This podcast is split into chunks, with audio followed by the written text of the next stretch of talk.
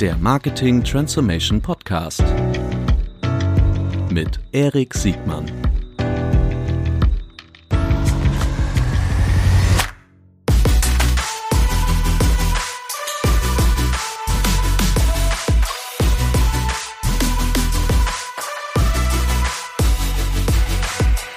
Herzlich willkommen zu einer neuen Folge des Marketing Transformation Podcasts. Heute mit einem großartigen Gast, Christoph Bosek. Herzlich willkommen, Christoph.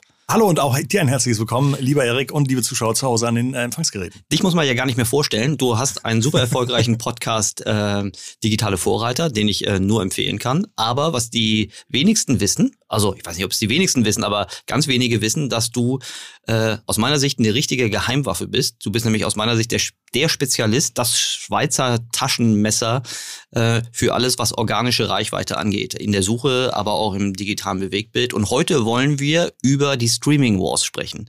Ähm, Christoph, sag mal ganz schnell, bevor du dich nochmal kurz selbst vorstellst. Ja. Streaming Wars, was ist das eigentlich? Also ich, nee, bevor ich, bevor ich sozusagen dem folge, was du mir vorgibst, erstmal, mhm. das war eine schöne Vorstellung und mhm. tatsächlich dieses äh, Schweizer Taschenmesser trifft es irgendwie ganz gut. Ich habe mir jetzt mir natürlich wieder vor dem Podcast überlegt, was ist so die Einsatzvorstellung, die irgendwie gut zu mir passt. Ähm, aber tatsächlich, ich zu, zu den unterschiedlichsten Themen, wenn es irgendwie darum geht, organische Reichweite aufzubauen, alles was so ähm, Demand, Nachfrage, Pull angeht, fühle ich mich irgendwie gut, habe ich irgendwie viele Meinungen, viele Erfahrungen, viele Themen irgendwie schon gemacht. Und die Streaming Wars sind so die im Grunde letztes Jahr aufziehenden, anfangenden Kämpfe zwischen dem Netflix, das es schon lange gibt, und allem, was jetzt so in den letzten zwei, drei Jahren dazugekommen ist und dieses Jahr irgendwie dazukommt. Also alle, die Bewegtbild online anbieten, und äh, ein Stück von dem Kuchen abhaben wollen, den es da gibt. Ein Thema, auf das ich mich wahnsinnig äh, freue, äh, insbesondere weil das Riesenauswirkungen auf den auf auf die werbetreibende Industrie haben wird, äh, auf alle anderen, weil ja immer mehr Stunden Eyeballs in diese Streaming-Zeiten äh, abwandern. Das ist ja nicht nur YouTube, wo ja offensichtlich eine Monetarisierung über Werbung stattfindet, sondern äh, bei Amazon Prime, bei Netflix, die also jetzt ja. meinem Kenntnisstand nach in, in Europa die größten Anteile ja. haben, die sind ja nahezu werbefrei. Ne? Ich möchte aber trotzdem, um diesen Werbeblock nochmal kurz abzuschließen, nochmal mhm. einmal kurz ganz prägnant zusammenfassen. Digitale Vorreiter, dein wirklich großartiger Podcast. Äh, ich höre da immer wieder regelmäßig schön. rein und ich höre ehrlich gesagt nicht viel Podcast. Das ist schön. Ähm, und äh, ja, und du arbeitest für, ich habe gesehen, äh, für, für für, für DAX-Konzerne, DAX-Konzerne, für Premier Flug, League, Fluggesellschaften, Fußball, Airlines, äh, aber auch für den Mittelstand. Ja. Genau, alles, alles ist dabei. Im Grunde ist mein Ansatz so ein bisschen, dass ich irgendwie hinkomme und einmal ein aus, aus meiner Sicht aufschreibe, äh, wo sind die besonders erfolgreichen in der Nische meines Kunden mhm. ähm, und wie ist sozusagen das Gap, wie kann man das irgendwie schließen? Und dann überlegen wir gemeinsam, welche der Maßnahmen liegt dem Kunden, welche der Maßnahmen liegen dir nicht. Mhm. Und dann helfe ich mit vielen guten Best Practices bei der Umsetzung. Das Großartig. ist so mein Vorgehen. So, jetzt Ende Werbeblock. Aber okay. Wird äh, das rausgeschnitten oder bleibt das? Ähm, nee, im Gegenteil, das wird jetzt in so eine Schleife eingebaut. so, also, ja, lass, uns, lass uns einsteigen in den Streaming Wars. Ich, das ist ein ja. Thema, was äh, mich schon lange umtreibt. Äh, Scott Galloway spricht da schon seit seit Jahren drüber. Es gibt natürlich, äh, weil die meisten der Anbieter sind ja äh, börsennotiert und veröffentlichen Zeiten, aber mir geht es darum, also wie, A, was kann ich davon lernen? Äh, was sind das für Trends, die ich jetzt teilweise ja schon in, in Nordamerika erkennen kann? Kann und wie wird sich das nach Europa äh, durchsetzen und was bedeutet das für mich als Advertiser? Das ist so meine, ja. äh, meine, meine Frage. Also man geht davon aus, dass der, dass der weltweite Streaming-Markt so um die 300 Millionen Leute groß ist und natürlich weiter wächst. Aber das ist erstmal der Kuchen, der Kuchen, den es so gibt. Mhm. Davon hat Netflix natürlich den größten Anteil mit mhm. über 200 Millionen Subscribern aktuell. Ähm, und das macht natürlich vielen anderen Inhalte, Inhabern, Copyright-Inhabern Angst, mhm. was da irgendwie passiert. Und Stück für Stück über die letzten Jahre werden also immer mehr Content-Pieces von Netflix runtergezogen und die einzelnen Anbieter fangen an, ihre eigenen Plattformen zu starten. Ja, Content, das muss man kurz erklären. Content Pieces heißt, wenn jemand die IP, also jetzt Disney zum Beispiel. The Office, ne? Friends, ja. all das, was halt so wirklich beliebt. Also teilweise mhm. sagen die Leute wirklich, ich kaufe mir so ein Abo, weil da meine Lieblingsserie zu finden ist. Ja. Und früher gab es das irgendwie alles auf Netflix und dann mhm. Stück für Stück ist das ausgelaufen oder gab es dann nur noch für, für einzelne Länder.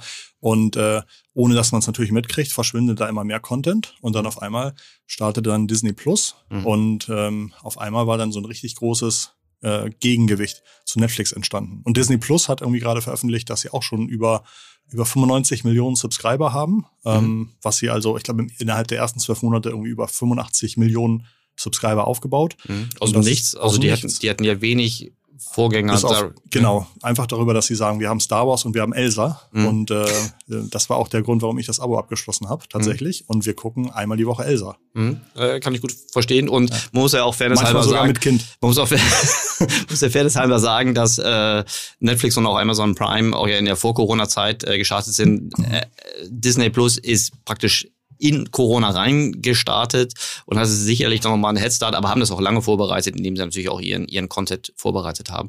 Was ich als erstes über, über äh, dieses Bewegbild-Streaming-Anbieter verstanden habe, ist, dass die Kundengewinnungsart äh, mit dem Content, mit dem proprietären ja. Content ganz eng verbunden ist. Ne? Bei mir war es irgendwie House of Cards, die haben mich zu Netflix gebracht und äh, mein Verständnis nach ist das auch heute noch so, dass die Kundengewinnung nur funktioniert, wenn ich einen wirklich lupenrein attraktiven Content habe, die mir im Grunde die Subscription so reinspült.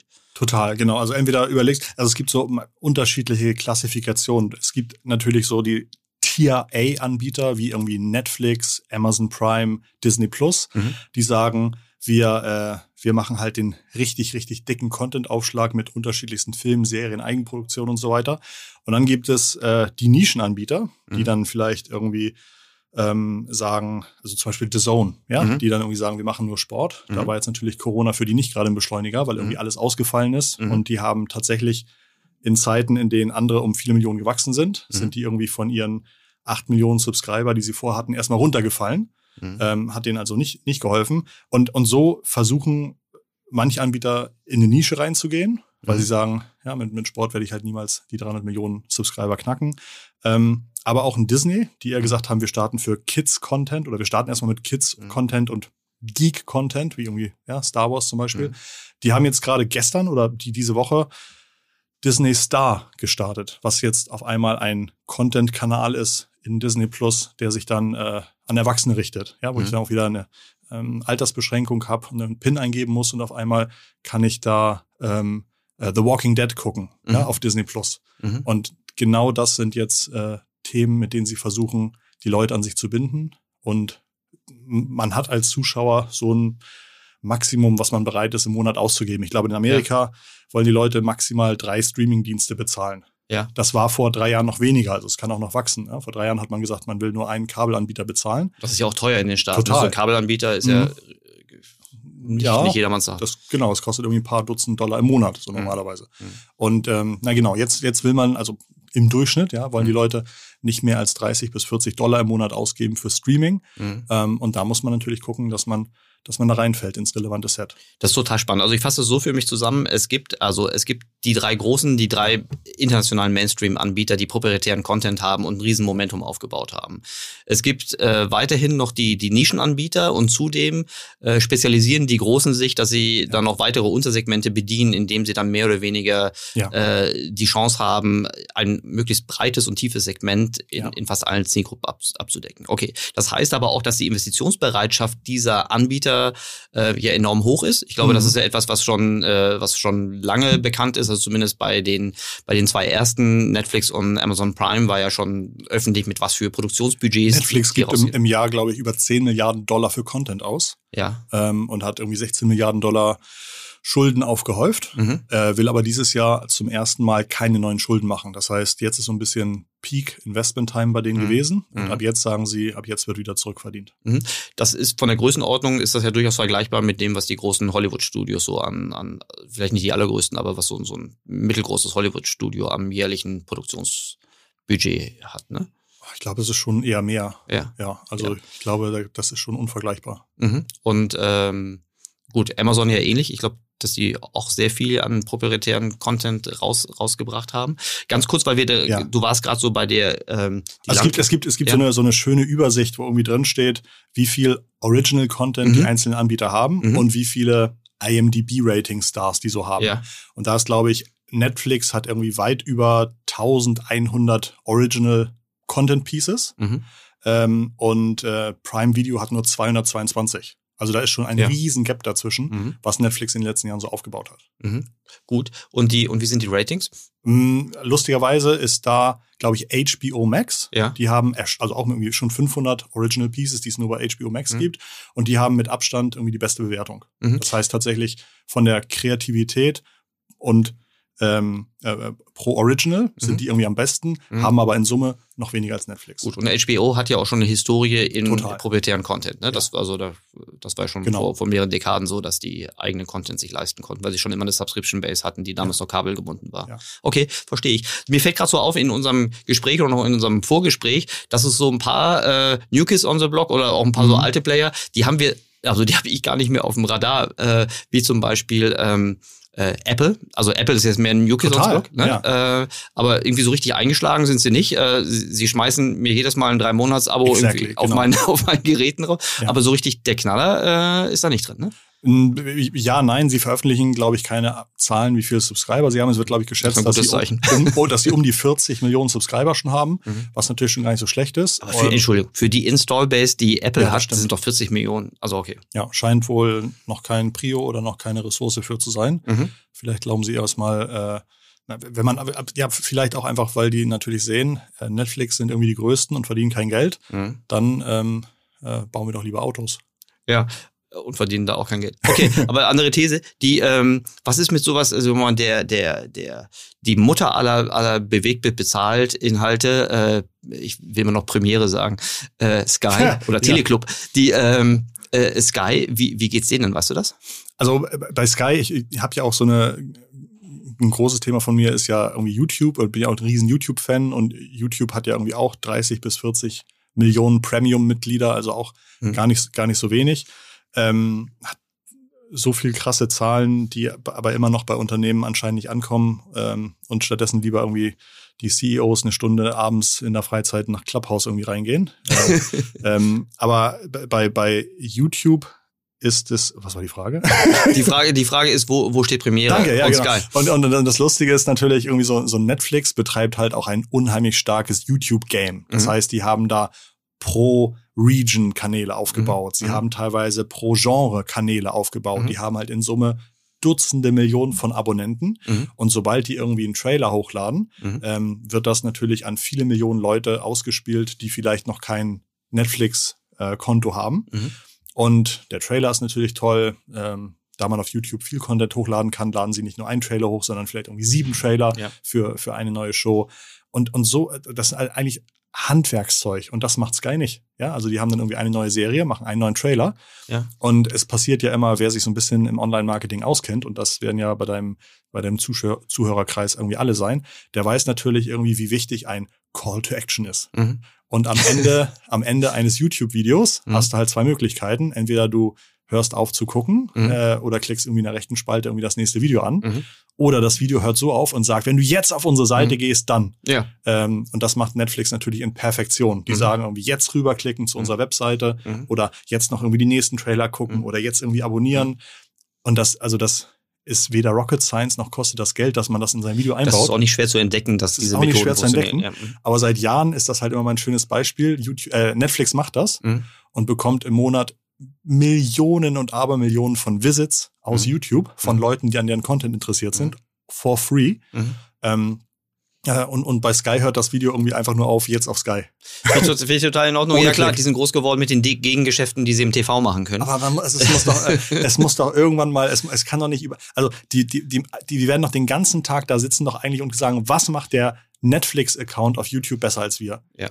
Oder gucken die die Videos nie zu Ende? Ich weiß es nicht. Ich verstehe es nicht. Mein, mein, meine, meine ganz wilde These wäre jetzt, dass sie mehr damit beschäftigt sind, die Churn zu verlangsamen, als dass sie wirklich noch die Hoffnung haben, dass sie äh, für 60 Euro Neuabonnenten irgendwie reinkriegen aber das ist jetzt eine richtig gemeine These. Also so. das widerspricht ja nicht, dass man sagt, geh doch bitte auf meine ja, Webseite. Gut, also ich, ich, weiß was, wir nehmen jetzt einfach Sky, nehmen wir jetzt einfach mal von der ja. Liste, da werden wir in zehn Jahren nicht drüber sprechen. Ja. So, äh, apropos in zehn Jahren noch drüber sprechen, nur einfach mal der Vollständigkeit habe. Es gibt ja auch ein äh, New Kid on the Block rein aus Deutschland, der heißt Join und hat auch äh, proprietären Content aus der ja. aus der 7-One äh, Familie, wenn ich das richtig in Erinnerung habe. Ähm, wie, was ist deine Prognose? Wie, wie kann das gut ausgehen? Ja, also ich, ich hatte die natürlich. Und davor gab's noch Maxdome, mhm. also nicht so vergessen. Wie ist denn das eigentlich? Gibt's Maxdome noch?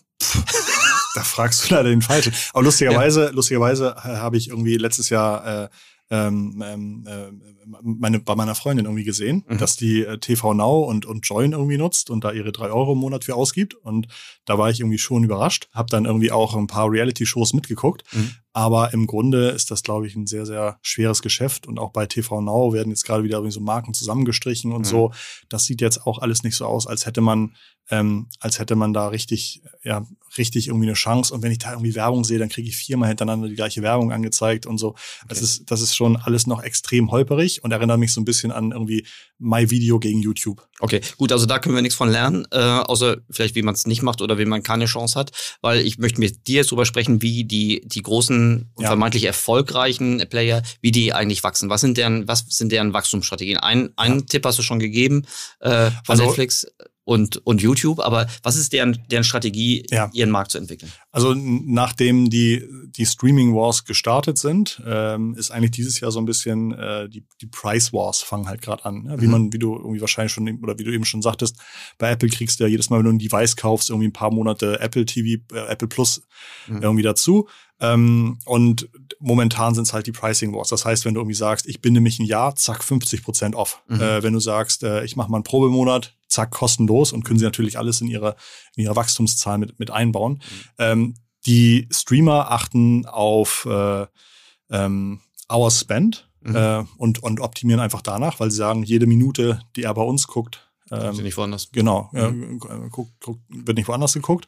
Und das, natürlich, genau, Churn Rate ist wichtig, APU ist wichtig. Und das ist auch nochmal bei dieser ganzen ähm, Subscriber-Zählerei, ja, wenn mhm. man irgendwie sagt, äh, Netflix hat irgendwie über 200, äh, Prime 150 Millionen, Disney kommt jetzt in die 100 Millionen. Äh, da sind aber die, die APUs, also die äh, Average, äh, die, die, äh, die äh, ähm, äh, Average Revenue per Users, ähm, die sind halt total unterschiedlich hoch. Und wenn du jetzt äh, zum Beispiel Disney Plus in Indien kaufst, kostet das Jahrespaket 16 Euro mhm. und in Deutschland kostet es, glaube ich, 90 Euro. Mhm. Und da wird halt super hart ausprobiert, welche Preise für welche Nutzer kann es sicher sein, dass irgendwie kaum oder ja, mhm. kaum die gleichen Leute denselben Preis irgendwie bezahlen. Mhm. Ähm, und das ist ein, ein riesen Wachstumsfaktor, die Leute erstmal kostenlos reinzukriegen und ihnen zu versuchen, irgendein Pricing-Angebot zu machen, damit sie bleiben. Mhm. Bei Netflix ging es ja in die andere Richtung. Die haben ja Teile ihrer Preispakete eigentlich so ein bisschen durch die Hintertür teurer gemacht oder einfach die, ja. die, die, Regeln für, glaube ja. äh, Family-Abos äh, irgendwie. Auch wirklich einfach Preise erhöht, ja. Mhm. Mhm. Und äh, aber das hat man in, in Nutzerschwund noch nicht wirklich sehen können, oder? Was Sie wachsen halt langsamer als Disney mhm. Plus, aber das natürlich, wenn man doppelt so groß ist, auch nicht, äh, auch nicht komplett verwerflich. Mhm. Ähm, Im Grunde ist sozusagen neben, neben diesen Pricing Wars, neben, also zu versuchen, dass man den Sweet Spot kriegt, dass man gerade noch ins Monatsbudget reinpasst, mhm. äh, ist der nächste Titel einfach den äh, den Flagship-Content aufzubauen. Also genau diese, mhm. die Inhalte rauszu, äh, rauszufeuern, die dafür sorgen, dass die Leute bei einem bleiben. Und das wird, glaube ich, am Ende auch das Entscheidende sein. Also wer mhm. hat tatsächlich, äh, wer schafft es genau die Waage zu halten zwischen, okay, für genau die Serie, die ich gerne gucke, bin ich bereit, nochmal die zwei Euro mehr im Monat auszugeben und mhm. dann doch zu dem Anbieter zu wechseln. Mhm. Ähm, und das ist es halt gerade. Aber wenn man auch da irgendwie fünf Jahre in die Zukunft guckt, es ist super schwierig, immer noch mit dem Status quo an Streaming-Business äh, Geld zu machen. Ja, und mhm. das, obwohl Netflix, Netflix halt schon die 200 Millionen Subscriber hat, verdienen die halt kein Geld. Ja. Ähm, machen weniger Umsatz als YouTube, ja, äh, mhm. jedes Jahr oder jedes Quartal im letzten Quartal. Mhm. Und ähm, ähm, ähm, momentan versuchen die, ist das eine Landgrab-Phase. Alle mhm. gehen irgendwie zu allen Kosten rein, versuchen irgendwie zu verschenken, günstig zu machen, da bleibt nichts hängen. Ähm, da wird sich auch noch mal viel tun müssen, weil so wie es ist, ähm, verdient keiner Geld. Das ist ja auch nicht für jeden gleich schlimm. Netflix ist, glaube ich, der einzige Anbieter, der, der einzige große Anbieter, der wirklich nur dieses äh, Streaming-Abo-Modell hat. Amazon hat noch, hat noch diverse andere Geschäftsmodelle, ja. über die sie die Nutzer monetarisieren können. Disney ist hoch diversifiziert, wobei jetzt. Ja, dann gibt's dann noch Ad-Erlöse. Ad ja. bei, bei den kleineren Angeboten wird's, mhm. gibt's dann irgendwie noch Ad und äh, Ad-Free und für Ad-Free zahle ich extra und so mhm. weiter. Ähm, aber auch da, die großen Werbeplattformen sind Facebook und Google. Mhm. Und eigentlich äh, gilt so eine Daumenregel, man muss schon mindestens die 50 Millionen Subscriber knacken, um im Werbemarkt relevante Erlöse erzielen zu können. Mhm. Und da versucht irgendwie Hulu hinzugehen, ähm, da versuchen so Anbieter wie ähm, äh, Tubi oder Pluto hinzugehen, mhm. aber die sind alle noch irgendwie südlich der 50 Mios. Mhm. Okay, wie wahrscheinlich ist das, ähm, dass sich die, die drei großen substanziell dem, dem Werbemarkt öffnen werden? Aktuell sieht's nicht danach aus. Mhm. Also aktuell sieht's nicht danach aus, dass Disney, Prime und Netflix sagen, wir machen ein Ad-Angebot. Mhm. Wann würde das passieren, wenn deren Wachstums- oder Monetarisierungs-, also wenn Wachstumsgeschwindigkeit eh abnimmt und Monetarisierungsdruck zunehmen würde, was bei, vor allen Dingen nur bei Netflix erst als erstes zu erwarten wäre, vielleicht auch bei Disney, aber bestimmt nicht bei Amazon?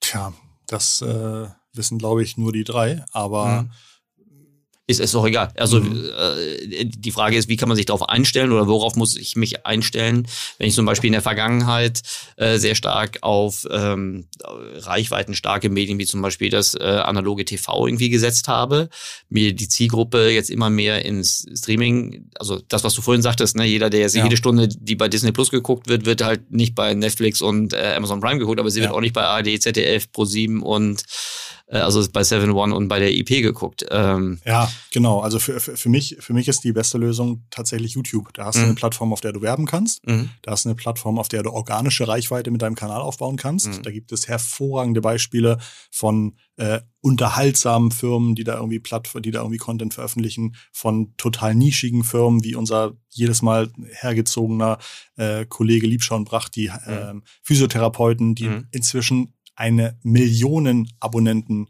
Reichweite aufgebaut haben mit einem deutschen Kanal. Mhm. Und äh, das ist im Grunde eigentlich die Zukunft, denn mhm.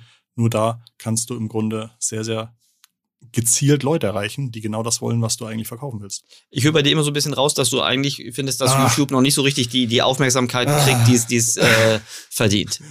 ja, Habe ich das richtig rausgekitzelt? Ja, total. Ich habe ja die letzten Jahre äh, viel äh, Zeit und Geld darauf ausgegeben, ähm, ähm, YouTube messbar zu machen und mhm. zu zeigen, was da irgendwie alles an, an Eyeballs passiert. Aber es ist einfach für Unternehmen ein noch zu schwierig zu bespielender Kanal. Also die Kunden, die ich berate, das sind meist, oder das sind halt Kunden, die schon sagen, wir wissen, YouTube ist wichtig. Mhm. Wir sehen an diesen Beispielen, ähm, die es da gibt, wie krass erfolgreich man da Kanäle aufbauen kann, äh, Communities aufbauen kann. Aber die haben auch verstanden, dass sie da auch irgendwie zwei Videos pro Woche produzieren müssen. Mhm. Und dass das Videos sein müssen, die auch äh, nicht irgendwie brandy, Brand, Branding sind und wo irgendwie schöne Klaviermusik runterliegt, sondern die halt richtig Mehrwert, Unterhaltungswert, Informationswert mhm. schaffen müssen. Und für, für die, für die ist es halt, für die ist es halt super. Aber YouTube hat, glaube ich, irgendwie zwei Milliarden monthly active User. Mhm. Ähm, jeder zweite über 75 nutzt monatlich YouTube. Mhm. Ähm, 80 Prozent ähm, der Männer nutzen YouTube, 70 Prozent der Frauen nutzen YouTube. Mhm. Ähm, wenn ich auf dem Handy YouTube gucke, ist eine Average Session über 40 Minuten lang. Also das sind halt riesen, riesen, riesen, riesen Zahlen. Ähm, aber es ist bisher noch ein Markt, der nur von Influencern besetzt wird. Erstaunlich, und die leben ja äh, anscheinend ganz gut damit. Also beide Seiten scheinen ja. damit ja gut äh, zu kommen. Das ist ja jetzt auch äh, streng genommen nicht nur YouTube, sondern es sind ja auch andere Plattformen, die ähnlich, mo ähnlich monetarisieren, also die äh, ByteDance, äh, TikTok-Welt, äh, die, die Twitch-Welt. Ja. Also und da wird ja sicherlich auch noch äh, vieles, vieles nachkommen. Jeder, ich glaube, ja. in Deutschland guckt jeder zweite Millennial mhm. täglich YouTube. Mhm. Wollte ich gerade sagen, die, äh, wenn man YouTube jetzt in diese Streaming Wars irgendwie einhängen müsste, mhm. wo würden die denn als Position stehen? Die sind halt am Ende eine UGC-Plattform, wo die Leute ihren Content selber hochladen. Mhm. Und es gibt ja keine oder wahrscheinlich irgendwie nur eine Handvoll äh, YouTube Originals. Mhm. Ähm, man kann irgendwie ein paar hundert Filme runterladen und man kann auch welche für drei Euro kaufen und alles. Also das, aber das, das ist sozusagen alles sehr, sehr, sehr, sehr nischig. Mhm. Ähm, YouTube ist eine UGC-Plattform. Im Grunde so ein bisschen, wie du sagst, ich muss meine eigene Webseite haben, mhm. damit ich erreichbar bin. Musst du eigentlich auch deinen eigenen YouTube-Kanal haben, damit mhm. die Leute sehen, wer du bist, was du machst. Ich dachte jetzt von der Reichweite und von der Nutzerschaft, äh, von der Größenordnung des Volumens, was, was äh, YouTube äh, anspricht. Äh, ja, äh, steckt natürlich, steckt natürlich so Netflix um Vielfaches in die Tasche, mhm. weil sie gibt sie seit 2006 äh, irgendwie in, in, in 100 Ländern mit lokalisierten Angeboten und so weiter. Mhm. Das ist natürlich schon riesengroß. Aber ja. Diese, die, die Vorurteile, die gegen, nicht nur gegenüber Doch, also die, mhm. die gegen alle äh, sag mal organische Content-Plattformen äh, herrschen, ist, ähm, dass das eine zu junge Zielgruppe, eine zu wenig kaufkräftige äh, Zielgruppe ja. ist. Räum doch damit mal kurz auf, bitte. Naja, also das war das, was ich, was ich eben gesagt hatte. Äh, ähm, die Hälfte aller Leute, die über 75 sind, zum Beispiel, guckt YouTube und das ist für mich einfach nochmal ein schönes Beispiel, dass es eben nicht alles äh, zu jung ist. Und ähm, ich berate irgendwie auch einen sehr großen deutschen Kanal, der äh, ja, da sehe ich halt, dass die im Monat mhm. in Deutschland über sechs Millionen unique User mhm. erreichen mhm. äh, und dass 80 Prozent davon Ü40 ist. Mhm. Ähm, und das ist halt nur dieser eine Kanal. Mhm. Und die haben den perfekten Fit. Die kriegen, also die, die, die veröffentlichen einfach genau den Content, mhm. was man mit ihrem Produkt alles so anstellen kann. Ähm, und das ist, äh, trifft dann über die Suche genau den, den Suchenden. Und in einer besseren, auf besserer Augenhöhe kann man Leute ja gar nicht erreichen. Und das Verrückte ist halt, du kannst auch in der, in der verrücktesten Nische auf YouTube natürlich ein Millionenpublikum erreichen. Also es mhm. hatte da irgendwie letztes Jahr immer so ein schönes Beispiel von so einer ähm, äh, Güllegrubenhersteller, mhm. die halt irgendwie zeigen, so reinigen wir irgendwie unsere Güllegruben und da ist so ein Taucher, der ist da drin und das hat Millionen Abrufe. Mhm. Und natürlich verkaufen die, glaube ich, nicht Millionen Güllegruben, äh, aber sind halt unter den Güllegruben auf einmal die coolste Brand geworden. Ja. Gut, der, der, der, der Media- und Brandmanager für Schokoriegel, ja. ähm, der ist groß geworden, dass er für sein Produkt, für das er Distribution ja. hat, äh, viel Reichweite äh, braucht, um, um sein Produkt top of mind zu halten, um ja. die Distribution wirklich am Laufen zu halten. Ja. Ähm, für den ist so ein Kanal wie YouTube, äh, aber auch wie alle anderen programmatisch angesteuerten äh, Bewegtbildplattformen eher eine Herausforderung, weil er selbst originären Content machen muss oder über Influencer arbeiten muss. Er praktisch nicht mehr so einen Hebel hat, wo er dann. Das ist halt so geil, ja, aber es ist sogar geil kurzsichtig. Ja, da werden Influencer gebucht mhm. und dann kriegen die ein Brief Briefing, wie sie bitte das Produkt zeigen sollen. Mhm. Und alle 500 Videos vor und nach diesem Influencer-Video sind halt Videos, wie die sagen, guck mir an, wie ich meinen Freund in Klopapier einrolle, äh, mhm. guck mir ein, wie ich irgendwie äh, tausend Haare einzeln schneide in, in sieben Stunden im Livestream. Mhm. Und, und davor wird sich halt einfach die Augen verschlossen, dass man einfach sagt, was ist die fucking Regel auf dieser Plattform? Mhm. Dann lass mich doch versuchen, dass ich einigermaßen äh, so produziere. Und mhm. ich habe jetzt natürlich mit Güllegrube und Klopapier einrollen extreme Beispiele. Das ist gut, dass und, du sagst. und, und, das ist, und das ist einfach genau das Problem bei den Marketingverantwortlichen, dass sie diese Extrembeispiele hören und nicht abstrahieren wollen, dass mhm. es heißt, ah, okay, ich kann also auf YouTube auch mal was anderes ausprobieren, außer meine lange, langsame Kamerafahrt, während das Auto am Highway Number One irgendwie lang fährt und, mhm. und entspannter Musik, ähm, äh, sondern dass man einfach sagt, probier doch auf YouTube bitte, bitte, bitte zehn unterschiedlichste Flights aus ja. und guck einfach, was davon am besten funktioniert und dann mach davon mehr. Ja. Und äh, das ist immer noch die absolute Minderheit der Marketingverantwortlichen, die das ausprobieren. Ich, ich verstehe das. Ich glaube, also ich, ich verstehe, dass das weiß so ist. Nicht, weiß ich nicht, weiß ich nicht. Ob du das? Naja, okay. Ja. die, ich frage mich jetzt, wenn tun wir mal so, äh, wenn sich eine der großen äh, Streaming bewegt Bildplattform mit originären äh, Content öffnen würde. So, wenn eine Amazon jetzt wirklich äh, Bewegtbildplatzierungen versteigern würde, würden doch die meisten Brands äh, Hurra schreien, weil da ja, genau alles tolle, wieder so gegeben wird. Genau, toll, ja, tolles Umfeld, mhm. hochqualitativ, mhm. genau. Mhm. Gut, aber wird nicht passieren. Mhm. Ähm, glaubst du, dass so Nischenplayer wie, wie eine Join oder eher regionale Player, dass, dass die sich früher aufmachen werden oder eine The Zone oder ähnliches? Da läuft ja Werbung. Mhm. Also wenn ich jetzt irgendwie, ich habe gestern Abend Join geguckt, äh, ähm, ich glaube. Auch in der Bezahlt-Variante? Ja, ja, klar. Ach, echt krass. Ich ähm, dachte immer nur, weil ich so, so ein Probeding habe, dass das deshalb ist. Ja. Ähm, mhm. Und da, wenn ich da irgendwie Claudia Oberts House of Love anmache, mhm. äh, dann kommt da vorher erstmal erstmal eine Werbung. Mhm. Okay. Du, aber gut, die, die sind limitiert, weil sie die Reichweite im Grunde nicht so aufbauen können. Du ja. hast vorhin gesagt, ne, ab 50 Millionen bin ich, bin ich relevant.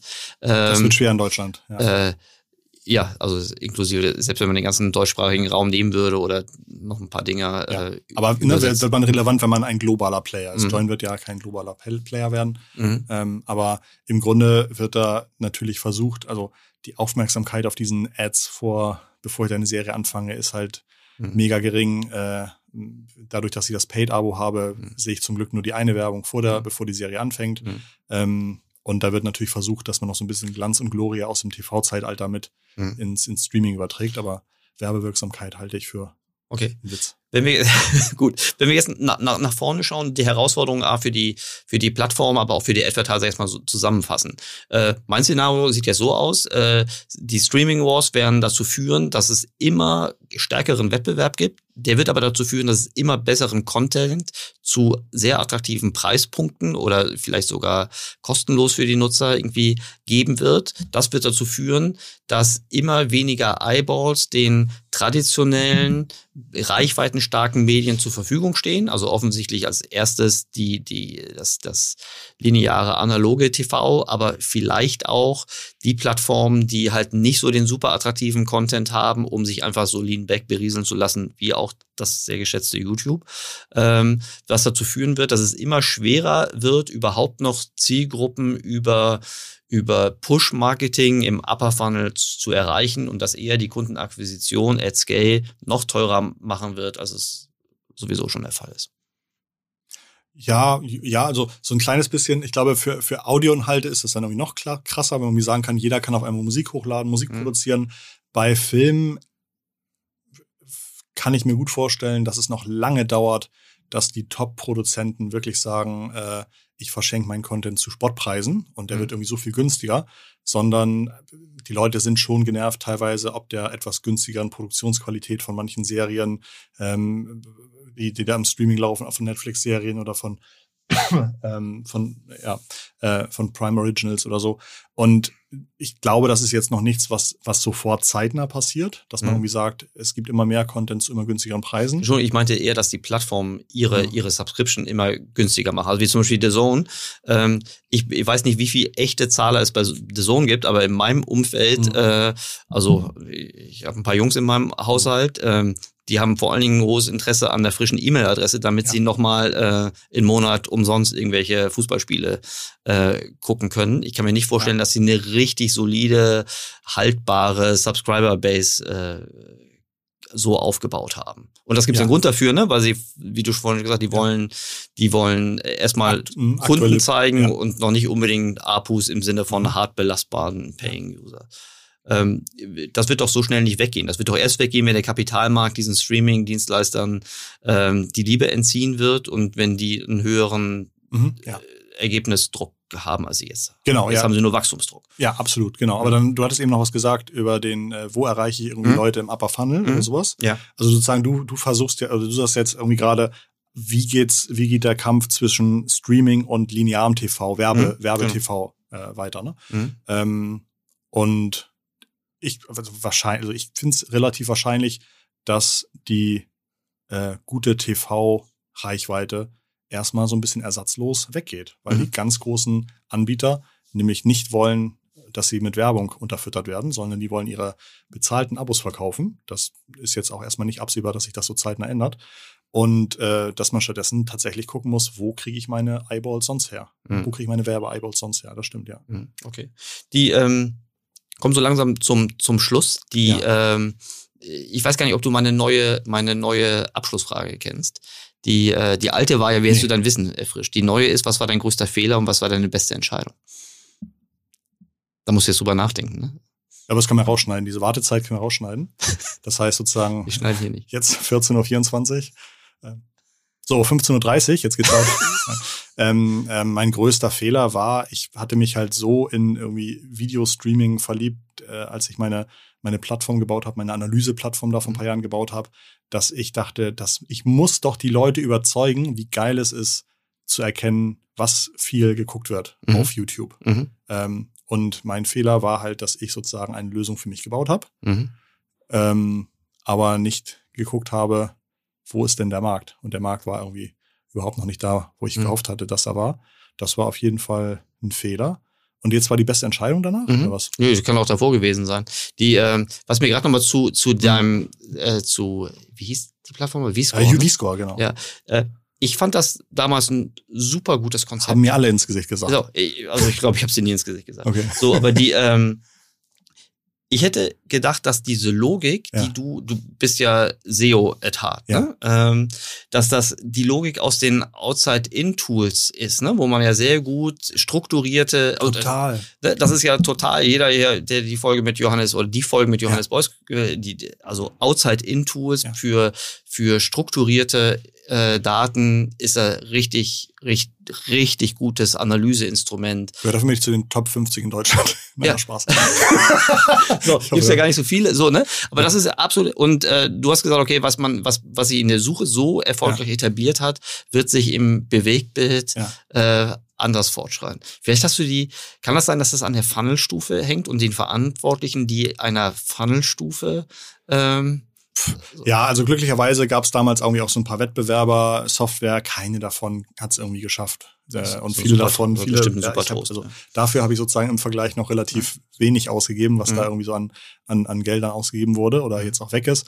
Und meine beste Entscheidung war im Grunde, dass ich seitdem gesagt habe, wisst ihr was, scheiß aufs Gründen gerade. Mhm. Ich äh, freue mich über Beratung, irgendwie da, Mhm. da momentan irgendwie in unterschiedlichste Themen reinzugucken. Ich bleib bei Kunden, die halt auch cool umsetzen, dann ein bisschen länger. Mhm. Äh, Kunden, die den Kram nicht umgesetzt bekommen, die müssen mich auch nicht wiedersehen. Mhm. Und das ist äh, eigentlich eine super Zeit, Mhm. dass man im Grunde wirklich anspruchsvolle Themen angucken darf, Mhm. ähm, ähm, dass ich damit meinen Lebensunterhalt verdiene Mhm. und dass ich irgendwie eine immer länger werdende Ideenliste habe, wo ich sage, das sind nochmal Themen, wenn ich genug Zeit habe und Lust habe, fange ich da wieder an, vielleicht doch nochmal mit meinen Learnings irgendwie was Neues zu machen.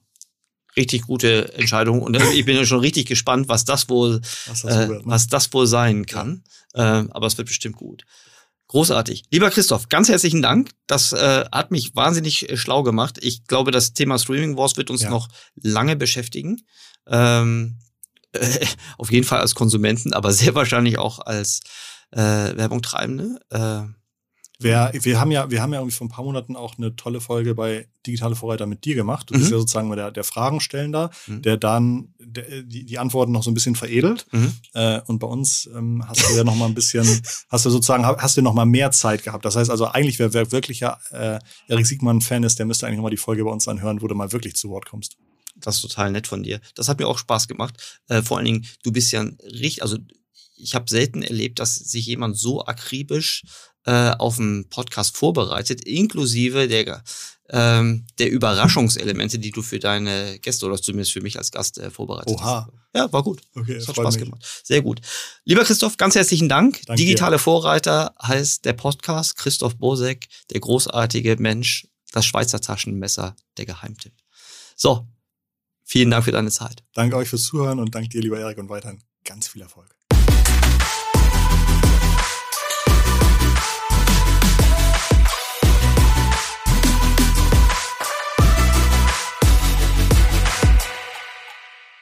Dieser Podcast wird produziert von Podstars